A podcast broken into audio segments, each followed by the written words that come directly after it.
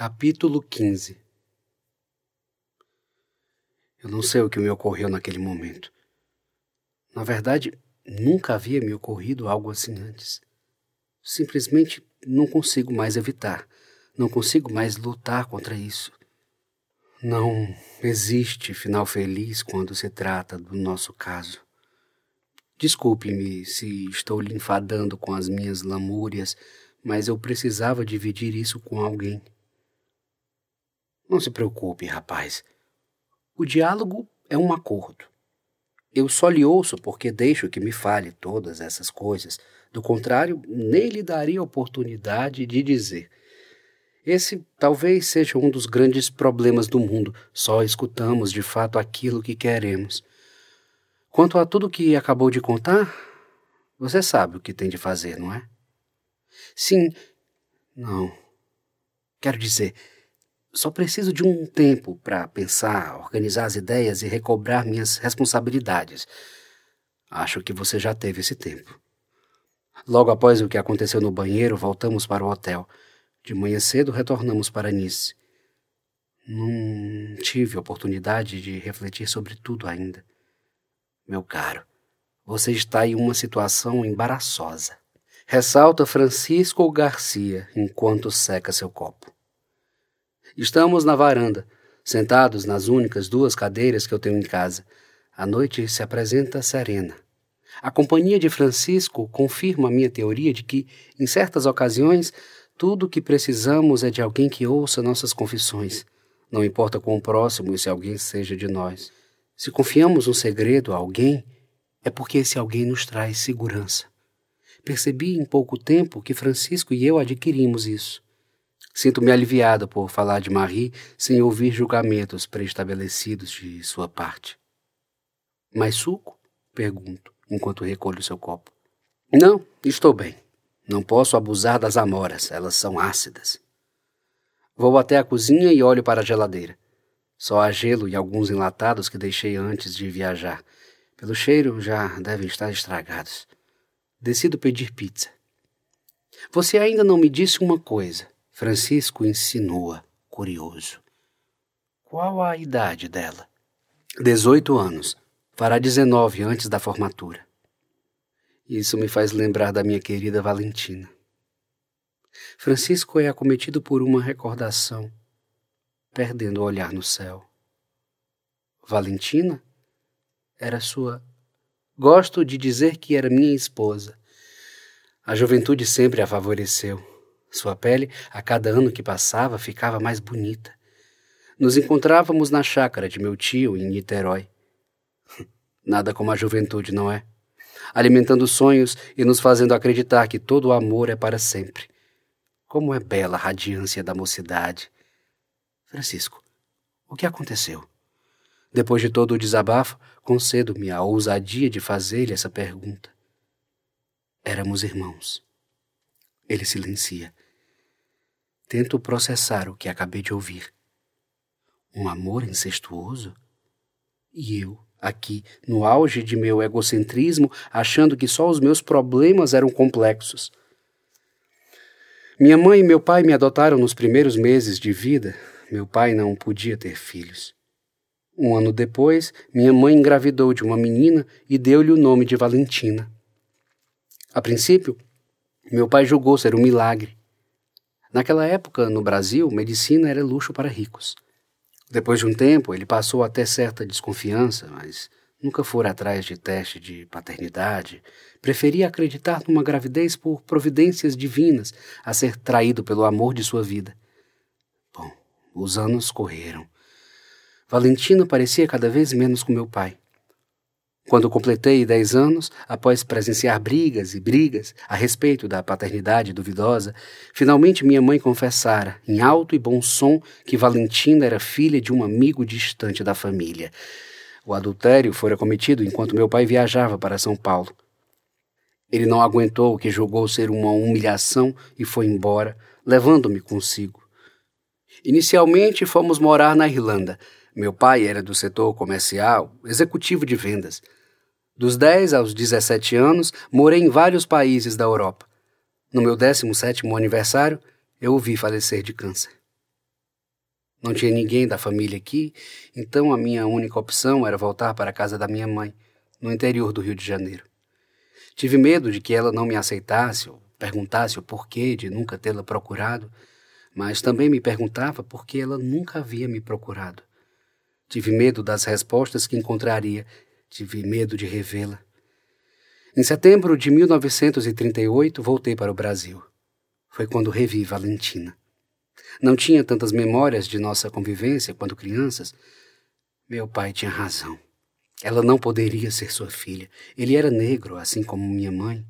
Valentina tinha a pele clara, olhos tão profundos como nunca vi parecidos.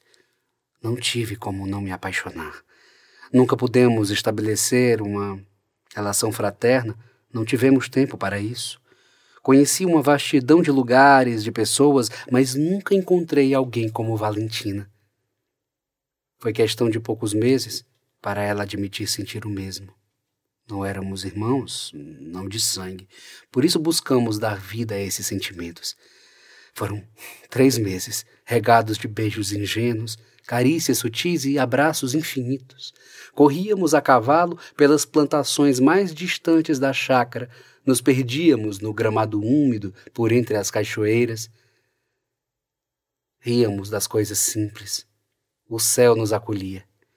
O mundo era nosso. Nós éramos o mundo inteiro. Até minha mãe descobrir. Francisco fecha os olhos por um tempo, como quem sente uma dor que nunca passa. Inspira lentamente e continua.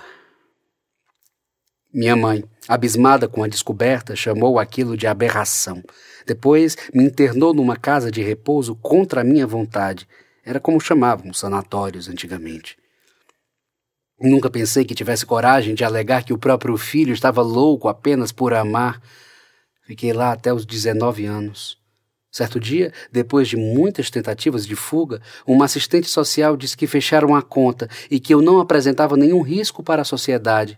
Estava curado.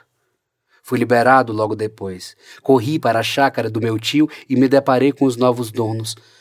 Todos haviam ido embora sem deixar endereço ou ao menos um bilhete justificando a partida.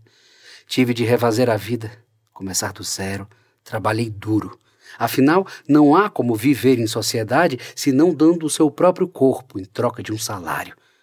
Fiz tudo o que você puder imaginar. Fui ajudante de obras, entregador de jornais, chofer, cuidador de cachorros, limpador de vidros dos mais altos prédios da cidade. Houve um tempo em que fui contratado até mesmo para criar frases em micropapéis enrolados dentro de biscoitos chiques. Fiz tudo o que estava ao meu alcance não só para ganhar dinheiro, mas para adquirir experiência de vida, rapaz. Já que dominava a língua francesa, italiana e também o russo e o alemão, tive um emprego de intérprete num escritório próximo à antiga casa de minha mãe, com esperança de que Valentina um dia pudesse aparecer. Foram longos anos de espera. Longos. Eu sabia que ela não voltaria mais. Durante esse tempo, trabalhava de dia e estudava direito à noite. Queria ser diplomata. As coisas estavam começando a se acertar. Eu já estava pronto para seguir adiante até que, em julho de 1950, fui informado de que minha mãe e Valentina haviam morrido em um acidente de avião. Bom, a espera teve um fim muito triste perder alguém por morte, por abandono. Não tive mais motivos para ficar no Brasil. Desde então moro em Nice. Que história triste, Francisco. Eu sinto muito. Histórias tristes têm sua beleza, rapaz. Suas palavras estão fervilhando em meus pensamentos, confesso. Por essa não esperava. Segredos nem sempre são bons de serem ouvidos. Ouço Francisco tendo a certeza de que temos pensamentos similares, apesar de históricos de vida diferentes. Mas eh, o que você fez quando veio para Nice?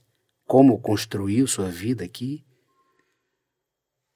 muito tempo na embaixada, mas há 15 anos creio que finalmente algo me tomou por inteiro. Larguei os compromissos como diplomata para fazer sabonetes caseiros. Não eram quaisquer sabonetes. Eu tinha todo um cuidado nos cheiros e nos formatos de cada um. Começou como um simples hobby. Eu conversava com alguns conhecidos e eles faziam sabonete de acordo com a sua personalidade. O trabalho foi tomando uma grande proporção. Muitos clientes vinham até minha casa. Depois de conhecê-los, eu dava início à criação dos sabonetes. Para cada pessoa que chegava, um sabonete inédito era feito especialmente para o seu corpo. Fiz disso o meu sustento, mas em meu íntimo sabia que todas as essências que criava eram uma busca inconsciente e insistente pelo cheiro de Valentina. Hoje não produzo mais nada. Estou quase na oitava década da minha vida diminuir a velocidade. Você, você entrou na contramão social em um mundo que sempre nos obriga a produzir desde o nosso nascimento até o óbito. Aliás, desconfio que nossa vida não seja nossa, mas sim fruto de tudo que nos impuseram. Nascer e morrer são condições das quais não podemos fugir. O batalhar de um corpo tão pequeno e frágil para sair da barriga de sua mãe e respirar pela primeira vez fora dela pode ter a mesma intensidade do último suspiro de um corpo que se despede da vida. No entanto, o mesmo bebê, para além de sua pequena luta, é tirado por mãos que o trazem para o mundo não houve, portanto, um corpo humano que nasceu sozinho, sua mãe o deu à luz, realizando uma série de respirações intensas, impulsos internos para empurrá-lo de seu ventre. Ah, não raras vezes, alguém para ajudar a retirar a criança, seja um médico ou uma parteira. A partir dessa situação já se pode perceber a ação de um ser humano em relação a outro. O bebê não tem escolha ainda, não fala, não anda, está conhecendo tudo pela primeira vez. Os pais irão escolher as cores para decorar o quarto, em muitas hipóteses, baseando-se no sexo do bebê, começando a criar uma possível identidade para o corpo que venha a se tornar uma pessoa. Nosso corpo é fabricado socialmente na medida em que é agenciado por discursos exteriores. Nosso gosto não é exclusivamente nosso. Você talvez seja uma dessas raras pessoas que buscam escutar verdadeiramente o outro. As experiências nos ensinam que ter paciência num mundo como esse é sacrifício e privilégio de poucos. Toda essa conversa sobre gosto me inquieta um pouco. Não quero interferir nos ideais de Marie Sei que, como professor, exerço uma enorme influência sobre sua formação de opinião, mas ela deve fazer suas próprias escolhas. Pergunto-me se tem discernimento para saber se o que sente por mim é o que diz sentir, ou apenas uma grande admiração. A unanimidade é burra, como diziam os sábios. Eu, por exemplo, aos 15 anos, era mais maduro do que o meu próprio pai. Não prejulgue alguém pelos seus anos de vida. Não estou dizendo que concordo com tudo isso ou que discordo, apenas estou vendo essa história por diferentes ângulos. Eu tenho uma pergunta para fazer. Gostaria que fosse o mais sincero possível na resposta. Tudo bem? Às vezes gosto de ser sincero. Ele brinca enquanto come o último pedaço de pizza. Você acredita depois de tudo que conversamos, que o que sentimos um pelo outro é algo pelo qual se deva lutar? Nem todos os amores são como ditam as diretrizes, rapaz, não há parâmetros. O amor é uma das poucas coisas nessa vida sobre a qual não temos domínio. A pergunta certa a se fazer não é sobre o meu juízo de valor, e sim se está disposto a enfrentar o mundo, o sistema, e a unanimidade por causa dessa jovem. Só você pode ter essa resposta. Ele se levanta, pega seu casaco, aperta firme a mão sobre o meu ombro e me olha nos olhos. Certa vez, meu pai me disse: é provável que todo amor tenha um pouco de doença. Para alguns, o final pode ser feliz. Não sei se acredito nessa frase, mas ela é boa para nos lembrar de que a vida não é um vale encantado. Pessoas que aparentam ser felizes o tempo inteiro têm mais problemas do que imaginamos. Eu acredito nos seus sentimentos, Bernard, mas não sei se estaria disposto a enfrentar tudo por amor a alguém. Pense bem. São escolhas duras, mas quanto ao que decidi. Bom, me chame para tomar um vinho. Conversaremos sobre tantas coisas. Estarei no apartamento ao lado. Acompanho Francisco até a porta e me entrego à sonolência dessa madrugada. Deixo que as preocupações se transformem em bons sonhos. No lar enigmático do inconsciente, nada é o que parece ser.